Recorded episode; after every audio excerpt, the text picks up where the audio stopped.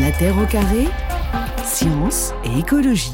Des tiroirs de sirop presque vides, des boîtes de paracétamol en petit nombre. Partout en France, l'approvisionnement de certains médicaments est déjà en tension. 80% des principes actifs de ces médicaments proviennent de Chine, mais le pays réquisitionne actuellement sa production. La sortie de la stratégie zéro Covid en Chine a conduit à une explosion euh, des cas de Covid en Chine, ce qui fait que ben, vous avez une, une, pénurie de ressources humaines, donc un risque d'arrêt de certains, un certain nombre de productions. Et puis vous allez probablement avoir une réquisition euh, de, des médicaments qui sont normalement destinés à l'export. Frédéric Bizarre, il est économiste de la santé, c'était sur France 2 en décembre dernier avec euh, ce cas emblématique en tout cas assez marquant euh, pour euh, notre population du paracétamol qui traverse donc de fortes tensions. Pour parler relocalisation des industries euh, aujourd'hui, est-ce que c'est une solution justement pour lutter contre ces problèmes d'approvisionnement des produits? Jérôme Cuny, Anaïs Voigilis et Léonore Blondeau, vous êtes avec nous pour en parler. Alors Jérôme Cuny, comme vous le rappelez dans votre livre, après quatre décennies de mondialisation sans entrave, eh bien depuis à la fois le Covid et la guerre dans l'Ukraine, on connaît précisément ces problèmes d'approvisionnement de nombreux pays. C'est donc tout un débat aujourd'hui qui a lieu euh, sur la relocalisation de certaines activités en France. L'ère de l'abondance est terminée selon vous aujourd'hui? Alors ça combine plusieurs euh, facteurs, mais c'est clair que ces crises nous ont réveillés sur nos dépendances à l'internationalisation des chaînes de production, d'approvisionnement. Euh, L'abondance en plus se rajoute par-dessus un facteur qui est un peu développé dans le livre, mais qui est annexe, mais qui le touche complètement, qui est on va avoir des tensions aussi sur l'énergie et les matières premières elles-mêmes que nous n'avons pas en plus sur notre territoire. Donc ça fait un double facteur de crise potentielle qui vont, je pense, se combiner et multiplier en fait les impacts. Justement, cette crise-là que nous traversons, on peut vraiment la situer, euh, Anaïs Voigilis, avec euh, à la fois le Covid et ensuite euh, la guerre en Ukraine, ou ça avait déjà commencé un peu avant, à bas bruit? En fait, la crise, elle a été une prise de conscience, je pense, euh, pour euh, les pouvoirs politiques et euh, pour les citoyens. C'est-à-dire qu'on s'est vraiment retrouvé dans des situations où on avait des ruptures d'approvisionnement, où on ne pouvait plus accéder aussi facilement à un certain nombre de biens. Alors, on l'a vu dans le domaine de la santé, on a pu le voir dans le domaine de l'automobile avec des décalages dans les livraisons en mmh. raison des semi-conducteurs. On a pu le voir sur d'autres biens de grande consommation.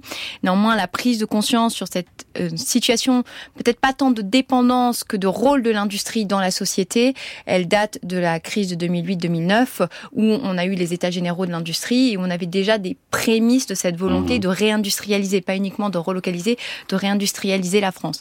En fait, la, question vient dans le tâtonnement de ce qu'est doit, ce qu'est, ce que doit être la réindustrialisation et comment on intègre la, les relocalisations là-dedans au regard de nos avantages comparatifs, des ressources qu'on a sur notre territoire et euh, de comment on le déroule dans le cadre de l'Union européenne. Donc finalement, euh, cette crise Covid et euh, la guerre en Ukraine et la crise environnementale aussi avec de nouvelles contraintes, hein, ça ne fait que euh, renforcer, cristalliser ce qui existait déjà un petit peu avant. En fait, c'est un accélérateur. Je pense qu'on est dans l'accélération du besoin de transformation euh, de, l'industrie et de ce qu'on produit sur le, le, territoire. Néanmoins, ce qu'on voit, c'est que entre le discours politique qui est très fort sur la réindustrialisation, il y a des fortes divergences en fonction des acteurs politiques. Et puis il y a une autre chose, c'est que euh, la, les, la, volonté euh, politique se heurte aussi parfois à la réalité mmh. et euh, finalement des réalités, une volonté économique qui est souvent en opposition avec la réalité politique. Et ça ouais. se traduit notamment dans la commande publique. On l'a vu avec les mascottes, on l'a vu récemment avec l'exemple des doudounes euh, de la mairie de Lyon. Donc il y a le discours et puis il y a la réalité des faits. Et c'est comment on arrive à joindre les deux. Les mascottes des Jeux Olympiques, euh, c'est ça oui. dont vous parlez? Jérôme Cuny euh, l'abondance, parce que vous faites aussi un petit historique hein, pour comprendre aussi dans quelle situation on se trouve aujourd'hui. Euh, finalement, l'abondance, c'est un phénomène assez nouveau et euh, on a vite perdu l'habitude aussi de devoir se, se contraindre et d'avoir ces ruptures d'approvisionnement qui nous touchent aujourd'hui concrètement dans, dans, les rayons des magasins. Hein. Alors complètement, je pense qu'il faut parler à nos grands-parents et arrière-grands-parents ouais. pour comprendre l'idée même de rationnement. C'est-à-dire qu'aucun d'entre nous autour de cette table, je pense, n'avons même imaginé qu'on devrait vivre ça dans notre durée de vie. Euh, donc ça fait, on va dire, euh, presque 70 ans que la consommation a commencé à monter en flèche pour devenir ce qu'on considère maintenant de la surconsommation, euh, avec tous ses impacts, euh, etc. Mais en fait, on prend ça pour un état de fait, mais ça n'a pas un siècle. Et c'est avec ça qu'a commencé justement la mondialisation, avec le fait d'externaliser aussi la production française à l'étranger. Ça commence quand vraiment ça? Alors, il y a eu plusieurs phases. Il y a eu une première, euh, clairement, début de mondialisation, on dit, on l'associe à l'invention du conteneur dans les années 60. Deuxième phase vraiment forte où la France a adhéré à cette idée dès les années 80. La vraie accélération dont on se souvient, c'est plus ces années 90. Et un autre tournant fort, c'est l'entrée de la Chine dans l'OMC en 2001. Mmh. Et en fait, à nouveau, c'est beaucoup plus récent qu'on ne le pense. Et j'ai tendance à penser que ce que racontait euh, Anaïs sur le tournant, ça a été aussi une réalisation de la France que euh, la Chine, son rôle a explosé en à peine 5-7 ans dans le commerce mondial. Oui, c'est ça, vous le situez vraiment au tout début des années 2000, alors qu'on a l'impression que c'est beaucoup plus ancien que ça, et en fait, il y a vraiment euh, quelque chose qui a été une vraie rupture avec euh, l'arrivée de la Chine, et dans les deux sens hein, d'ailleurs, hein, c'est-à-dire que tout à fait. avec les exportations euh, également. Exemple de l'industrie textile en France, c'était en 1980, un petit extrait d'un reportage de France 3 Régions à l'époque. Cette année, sur 10 pantalons achetés en France, 6 ont été fabriqués à l'extérieur. La proportion est même de 7 sur 10 pour les chemises les investissements des produits réalisés dans le textile ont commencé à quitter d'une part la profession vers d'autres branches plus lucratives ou vers d'autres pays. Et de ce fait, les capitalistes du textile ont réduit les investissements aux seules mesures permettant de réduire le nombre d'emplois dans la profession. Julien Delaby, donc c'était en 1980 euh, de la CFDT. Euh, est-ce que, euh, Eleanor Blondeau, il y a certains secteurs qui ont été quand même plus délocalisés que, que d'autres à partir de, de ces années-là Ou qu'est-ce que vous pouvez nous en dire? Alors, je pense qu'il faut donner la parole à, l'experte qui est sur le sujet. Moi, j'ai plus la vision de ce qui se passe aujourd'hui et de ce qui, parmi notamment toutes les startups industrielles du moment, parce que on pense que c'est un mouvement nouveau, mais elles ont toujours existé. Euh, il y en a beaucoup qui ont contre leur choix, euh, dû commencer à produire leurs produits à l'autre bout du monde. Et euh, maintenant qu'elles voient qu'il y a une sorte d'intérêt euh, politique qui commence à renaître euh, pour qu'elles relocalisent leurs activités, ça commence petit à petit à, entrer dans les mœurs. On voit notamment l'exemple de l'Uni, qui était une boîte à histoire pour enfants, qui a commencé sa production en Asie et qui l'a relocalisée récemment. Mais c'est pas juste euh, parce que j'entendais la question entre réindustrialisation et relocalisation, quelle est la différence euh, c'est euh, c'est pas juste ramener le produit tel qu'il était produit en Asie, le ramener en France et refaire exactement la même production. Souvent, quand on relocalise, il y a aussi un enjeu de reconception, puisque bah, une main d'œuvre qui est pas chère en Asie, elle est pas la même ici en, en, France, et donc il faut souvent revoir carrément en fait le comment on produit le produit, est-ce qu'on automatise certaines parties, est-ce qu'on mm. change certains composants, est-ce qu'on change carrément la conception de certaines parties du produit? Et en plus, euh, effectivement, euh, il y a les, euh, les enjeux environnementaux. Les contraintes ne sont pas du tout les mêmes. Hein, voilà, les contraintes Puisqu'on a beaucoup exporté également nos, nos pollutions, donc il s'agit aujourd'hui, quand on décide de relocaliser, de les assumer aussi. Ça pose un, certain nombre de problèmes dont on parlera. Anaïs Voigilis, quand même un mot, oui, sur les, les filières en France. Est-ce que toutes les filières ont été abandonnées finalement progressivement? Ou est-ce que certaines ont été quand même plus touchées? Et qu'est-ce qui est resté en France?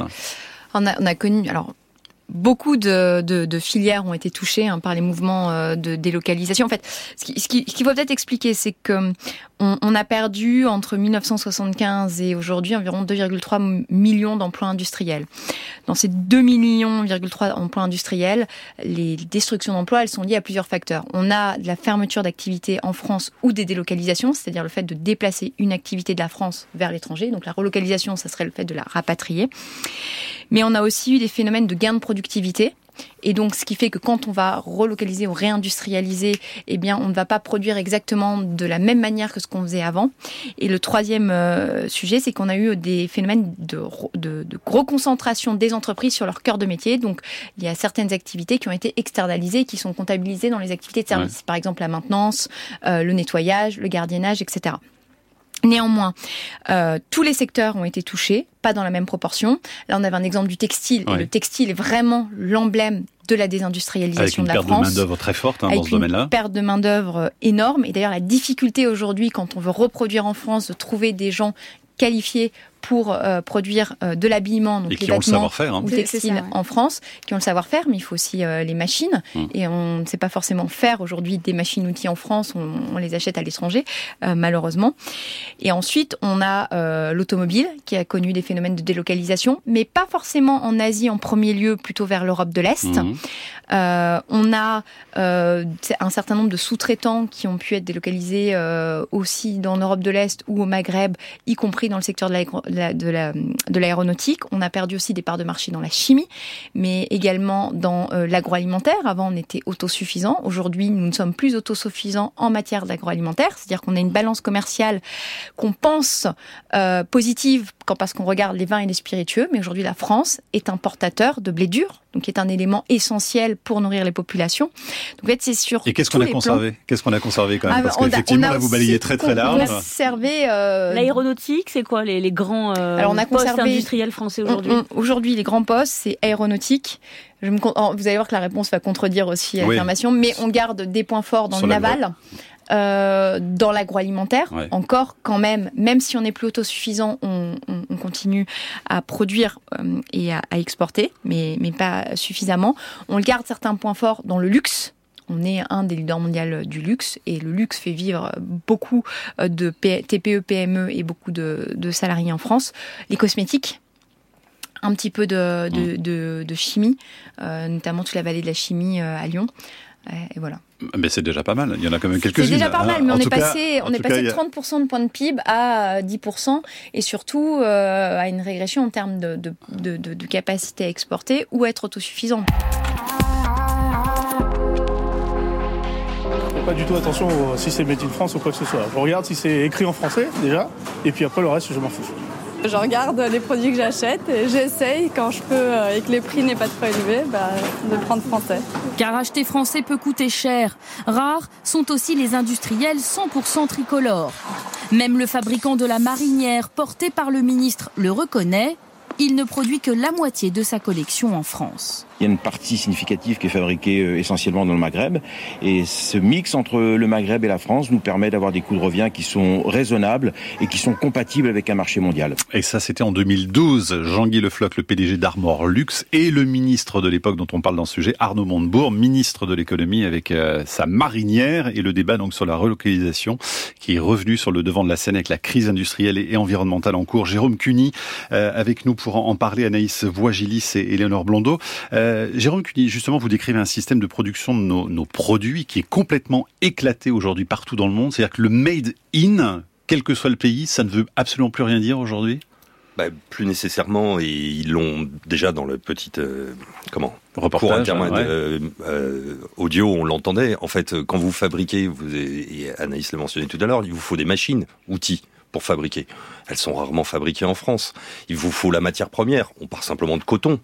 On fait pas de coton en mhm. France. Donc là, rien que deux éléments, vous savez déjà qu'ils ne peuvent pas venir de notre territoire. Et vous pouvez décomposer ça dans pratiquement toutes les filières et pratiquement toutes les productions. Donc c'est-à-dire qu'un produit vraiment 100% français, en l'occurrence, c'est quasiment impossible à trouver. Si on prend euh, toute la filière en compte, dont les machines, euh, aujourd'hui, hein. quelque chose sur lequel tout le monde va devoir se pencher, toutes les entreprises, c'est repenser leur chaîne de valeur, mais d'abord la connaître et bien réaliser le nombre de dépendances qu'il y a à l'international. Donc oui, quelqu'un avait proposé il y a une vingtaine d'années de dire qu'il fallait inventer le made in globally, donc fabriqué globalement, et que ça n'avait plus de sens de mettre d'accoler un pays derrière le made in. Oui, là, il faudrait mettre une liste de pays quasiment sur, sur l'étiquette. Voilà. Si on était vraiment honnête, d'ailleurs, ce serait ça, euh, Alice Vogilis, qu'on devrait voir finalement, non? Euh, Moi, je suis pour la transparence totale. Peut-être pas sur l'étiquette, mais j'estime que pour que le consommateur puisse faire un choix libre et éclairé, ce qui est normalement la volonté de l'Union européenne, eh bien, je devrais pouvoir avoir, en scannant un QR code, accès à une série d'informations Mais c'est intéressant Ça, pour voir l'impact d'un produit chez nous, euh, voir tout le cheminement qu'il a opéré. Il y a des applications qui existent, hein, euh, notamment dans le domaine du textile. Je sais qu'il y a aussi des démarches qui sont faites euh, par l'Union des textiles pour pour euh, avoir plus de visibilité. Ce qu'il faut savoir, c'est que ce qui est très compliqué, c'est que les textiles, il y a beaucoup de petites entreprises qui vont acheter leur matière à un, soit un fournisseur, soit un, une sorte de, de, de, de vendeur, d'intermédiaire. Et donc, si elles peuvent connaître à qui elles achètent leur matière, elles n'ont pas forcément connaissance de qui est derrière. Mmh.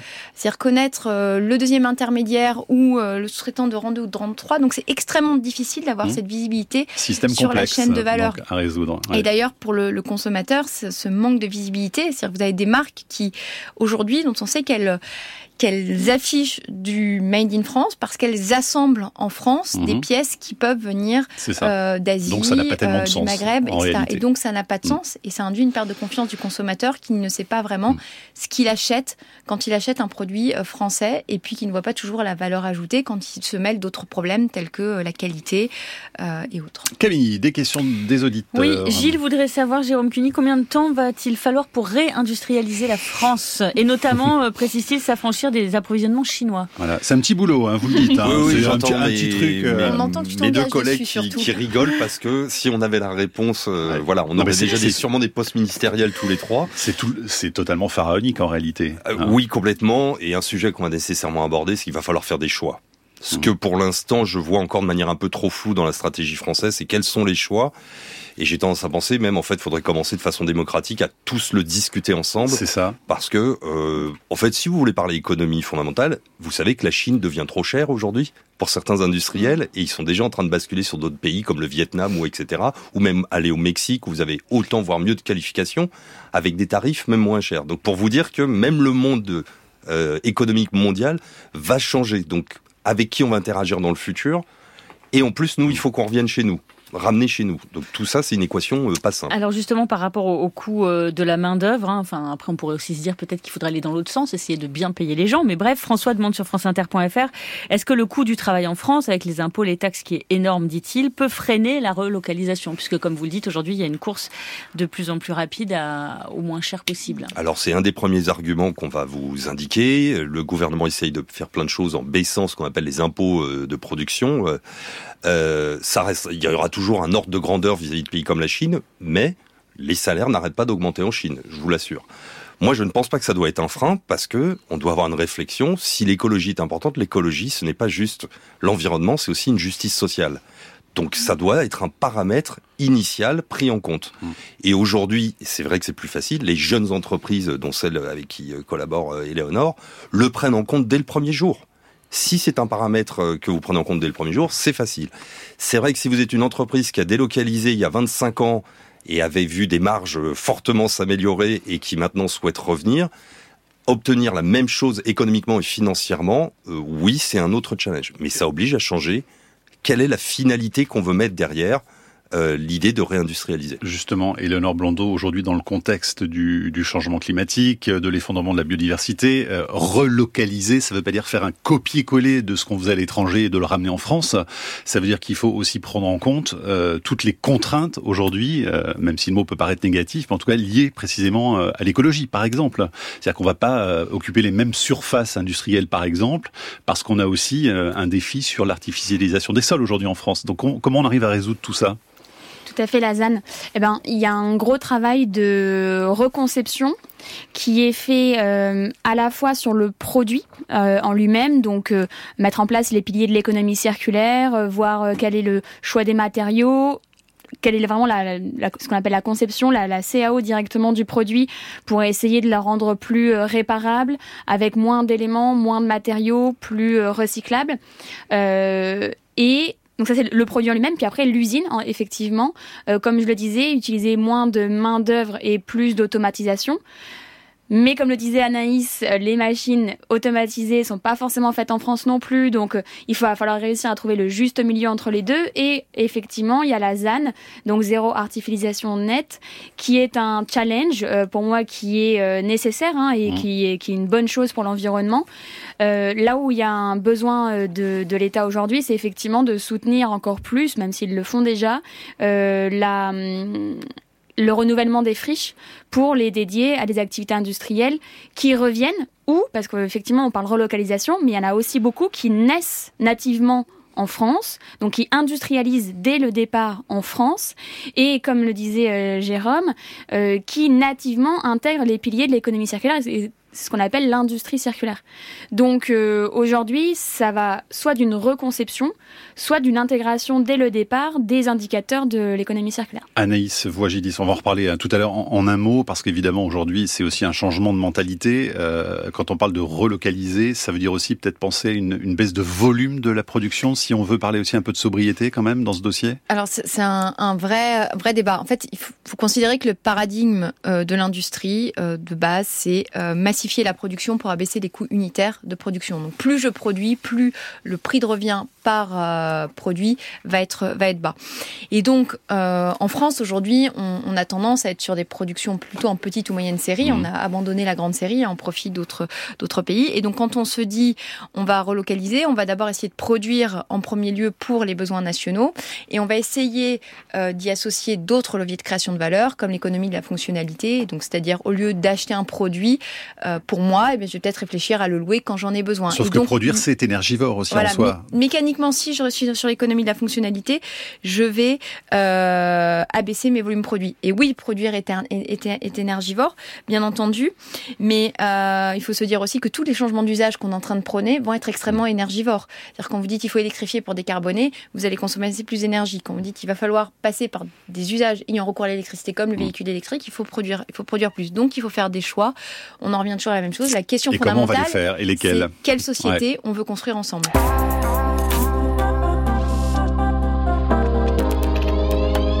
La santé, l'agroalimentaire, l'électronique.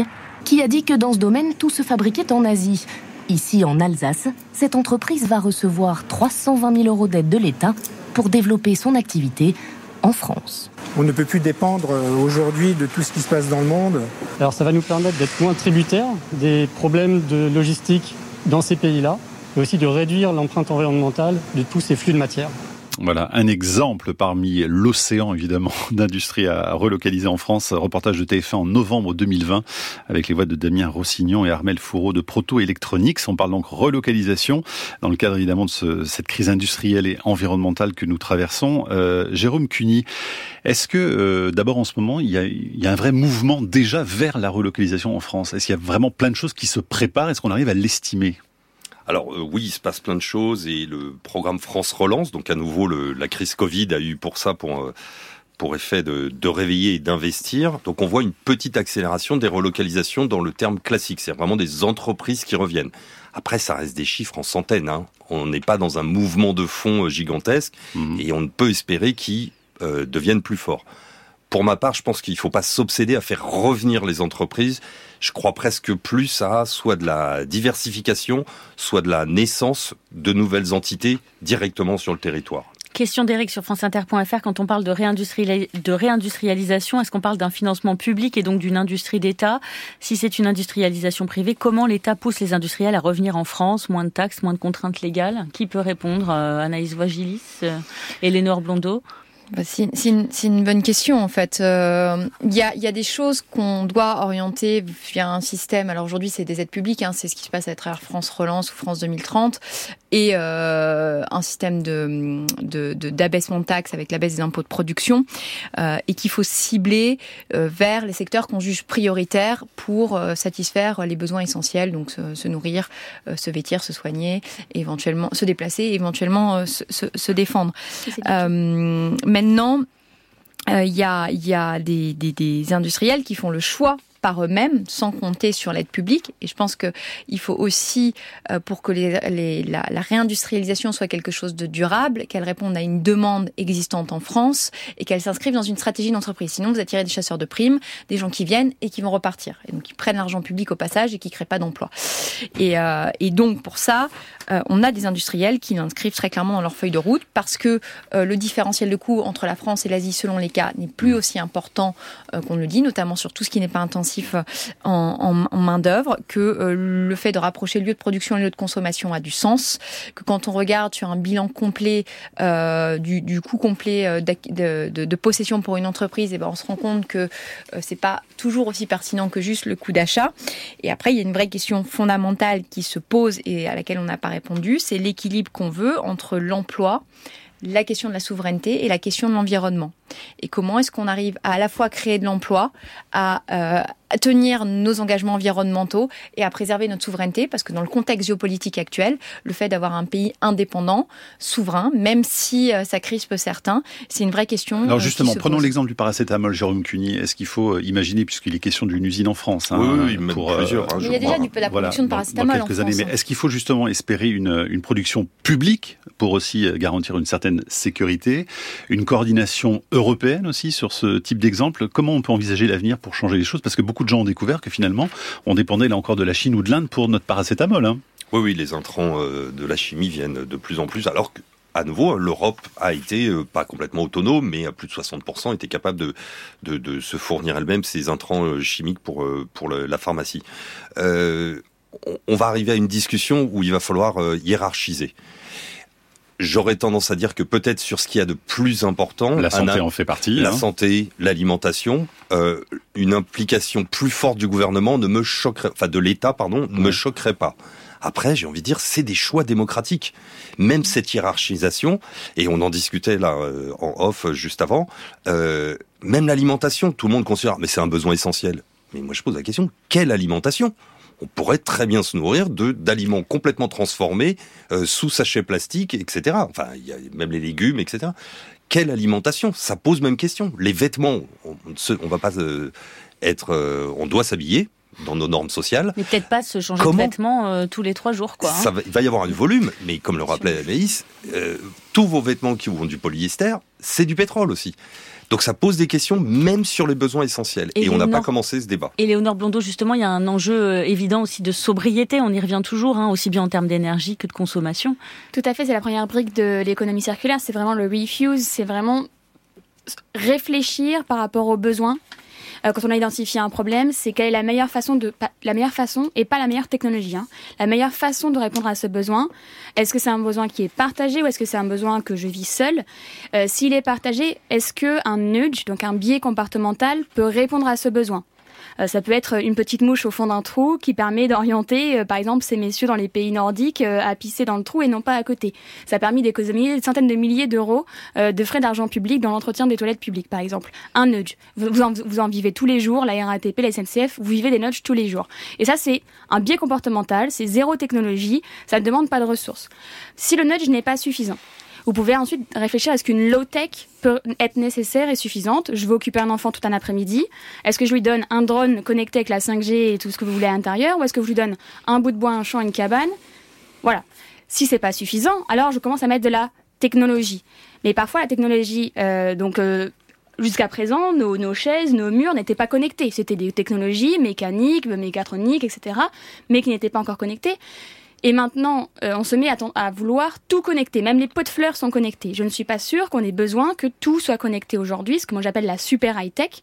Donc, quand on identifie un problème, euh, un besoin qui doit partir vraiment de l'usage, euh, c'est d'abord ne pas réfléchir par la techno, mais vraiment par la chaîne de réflexion que je viens de vous présenter. Et c'est d'ailleurs pour ça qu'avec le collectif, on lance cette année, cette année même aujourd'hui précisément, un accélérateur à l'amorçage industriel circulaire pour accompagner des startups industrielles qui se seraient créées de façon linéaire, c'est-à-dire elles ont effectivement répondu à un besoin qu'elles ont identifié, mais sans prendre en compte l'impact environnemental de leur projet. Et je parle bien du projet, puisqu'il y a à la fois le produit, mais aussi le business model, comme euh, Anaïs l'évoquait juste avant, l'économie de la fonctionnalité, c'est aussi revoir son business model euh, pour et, l'un ne va pas sans l'autre. C'est-à-dire que si vous faites un produit très résistant et que vous le vendez, vous êtes mal barré pour faire du chiffre. Si vous faites un produit pourri mais que vous le louez, ben derrière vous allez avoir des coûts de maintenance importants. Donc c'est vraiment une interdépendance entre votre produit et votre business model. Ça fait aussi évoluer la relation que vous avez avec votre consommateur. Donc c'est tout ça qu'il faut réfléchir. Et donc, c'est pour ça que l'économie circulaire, beaucoup ont tendance à l'associer uniquement au secteur de l'emballage et uniquement au secteur du recyclage. Mais en fait, c'est pas du tout ça. Il y a sept piliers dans l'économie circulaire. Et le premier, c'est réellement la sobriété. Anaïs Wajili, justement, euh, on parlait tout à l'heure de tout ce qu'on a externalisé, de nos pollutions en particulier. Hein. Ça a été vraiment quelque chose qu'on a complètement ignoré. Sauf que maintenant, quand on veut faire revenir un certain nombre d'industries, il faut aussi accepter euh, de temps en temps de faire revenir aussi de la pollution. Il y a le problème des de lithium, parce qu'on manque mm. beaucoup de, lithium. Et ça, c'est quelque chose qui va aussi bouleverser les débats dans la société aujourd'hui. C'est des choix qu'il va falloir faire. C'est-à-dire que si on veut avoir des smartphones français, euh, il faut aussi euh, faire venir le lithium qui va avec. Alors euh, déjà, euh, il y a quand on, regarde, on parle de, carbone, d'émissions, euh, on a tendance à parler des émissions territoriales et nous, ce qui va nous intéresser, c'est l'empreinte carbone, c'est-à-dire les émissions qu'on produit et puis les émissions qu'on importe. Et ce qu'on voit au regard du mix énergétique, de notre maîtrise des procédés industriels et de bien d'autres facteurs, c'est que quand on produit sur le territoire français, on a tendance à avoir un meilleur bilan carbone que quand vous produisez dans un pays où on va par exemple avoir une électricité qui est produite à base de charbon. Euh, alors aujourd'hui, on est dans un contexte un peu particulier parce qu'on importe de l'énergie à cause de notre situation. Mais donc déjà, réindustrialiser avec une, réflexion sur les volumes permet normalement de mieux maîtriser euh, notre, notre trajectoire carbone. Après, il va falloir poser des questions qui fâchent. Et qui créent des tensions déjà aujourd'hui. Hein. La mine de lithium, par exemple, en France, ça crée des tensions déjà. Et c'est hein. pour ça que la question du débat démocratique est, est, vraiment euh, clé. C'est-à-dire qu'il faut se poser la question de ce qu'on veut en tant que citoyen, en tant que consommateur. Et si on veut, et qu'on peut produire sur le territoire national, il va falloir assumer le bilan environnemental qui va avec. Mmh. Parce que c'est bien gentil de vouloir un produit et de ne pas vouloir la pollution qui va avec. Parce que, un, au final, on respire tous le même air à la fin de la journée. Donc les pollutions qui sont faites ailleurs, on finira par payer le prix du réchauffement climatique en France. La deuxième chose, c'est que d'un point de vue humaniste, je ne vois pas comment on peut défendre le fait de vouloir consommer librement, mais de laisser la population à des populations tiers et éloignées de nous. Et on peut donc faire par exemple le choix de la décroissance. Et pour en parler, un petit mot, tiens, ça fait longtemps qu'on l'a pas entendu, Aurélien Barraud sur la question.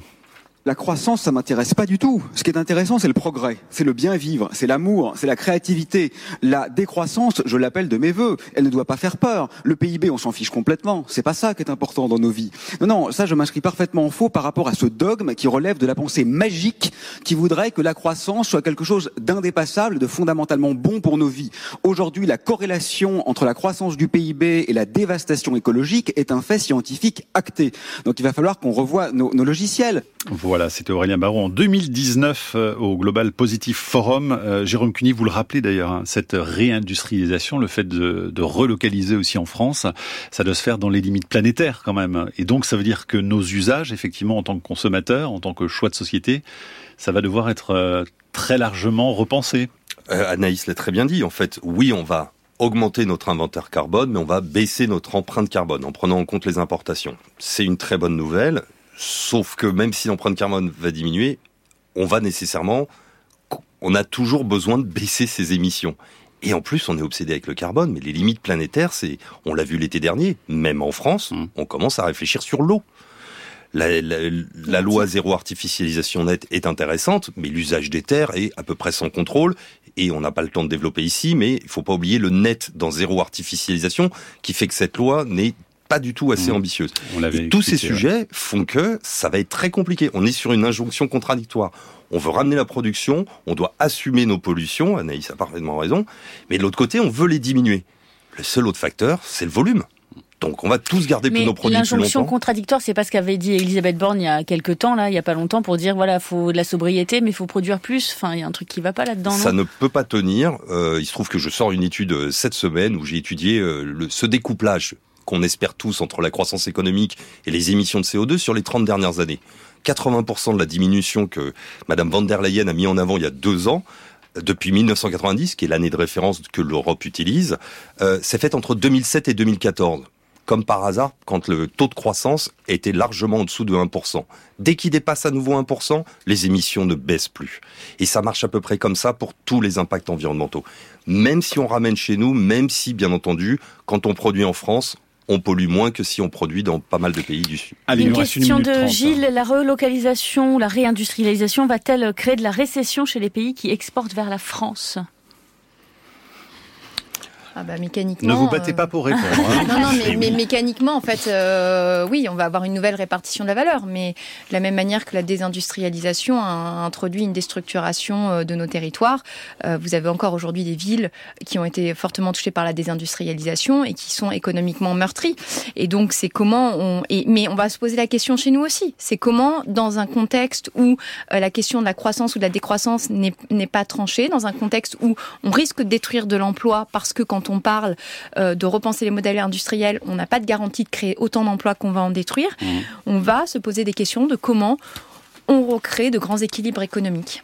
en même temps, juste pour rebondir, vu la crise des compétences et de l'accès aux, ressources humaines, hein, euh, on, dit tout le temps ça, ça tue l'emploi, ça tue l'emploi. Malheureusement, aujourd'hui, il y a certains, certaines entreprises qui sont obligées d'automatiser parce qu'elle ne trouve pas les caristes, elle ne trouve pas les techniciens. C'est ce qu'on disait tout à l'heure. Le savoir-faire, mais même juste l'humain disponible. Mmh. C'est-à-dire que euh, il y a un, trou euh, d'accès aux ressources humaines, et donc cette automatisation et cette mécanisation, euh, et cette robotisation de l'industrie est nécessaire pour répondre aussi à ces absences de ressources humaines. Eh bien, merci beaucoup à tous les trois. Voilà quelques sujets à, méditer en ce début de semaine. On renvoie vers cet ouvrage relocalisé que vous signez Jérôme Cuny dans la collection Fake or Not chez Tana Édition. Merci beaucoup d'être venu nous en parler aujourd'hui. La Terre au carré est un podcast France Inter.